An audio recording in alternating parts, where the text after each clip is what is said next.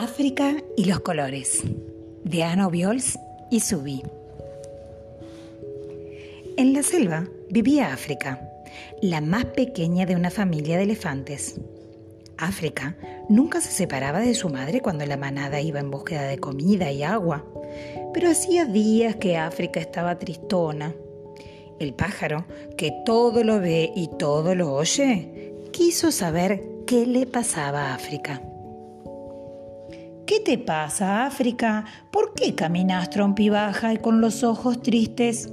le preguntó el pájaro. Mm, no lo sé, respondió la elefanta.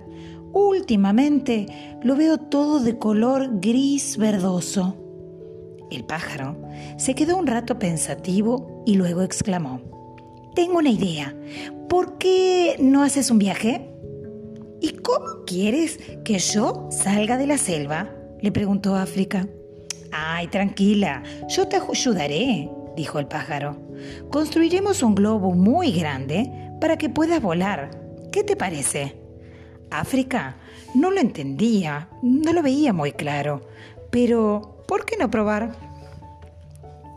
Así fue que los dos amigos se pusieron a trabajar enseguida. Con un par de púas que le dejó el erizo, África el pájaro que todo lo ve y todo lo oye, y su amigo el flamenco, cosieron los trozos de tela y otros materiales que los animales habían encontrado. Nadie descansó hasta que el globo estuvo terminado. África intentó subir al enorme globo que había construido con sus amigos. La verdad es que no estaba muy segura de entrar en la cesta, porque aunque la cesta era grande muy grande, grandísima. África también era enorme. En fin, África no le dio más vueltas y cuando nadie la miraba, se metió adentro. Todos sus amigos se reunieron para desearle un buen viaje. Antes de partir, el pájaro que todo lo ve y todo lo oye, le dio a, le dio a África cinco frascos de cristal que la elefanta puso dentro de la cesta. Guarda en ellos todo lo que te haga más feliz, le dijo el pájaro. El globo empezó a elevarse en el aire. La elefanta no se lo podía creer. Sus cuatro patas, tan grandotas como eran, por primera vez en la vida, no tocaban la tierra. El primer lugar por donde pasó fue el mar. Fascinada con este nuevo horizonte, tomó uno de los frascos de vidrio y lo llenó del color del mar, que era el azul. Después, África y su globo aterrizaron en el Polo Norte. Allí hacía mucho frío y aún así la elefanta se enamoró del color de la nieve que era el blanco, y llenó el segundo frasco.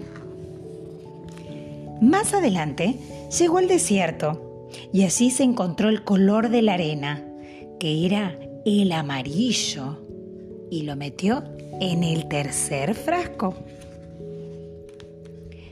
El viento arrastró el globo hasta un campo de amapolas.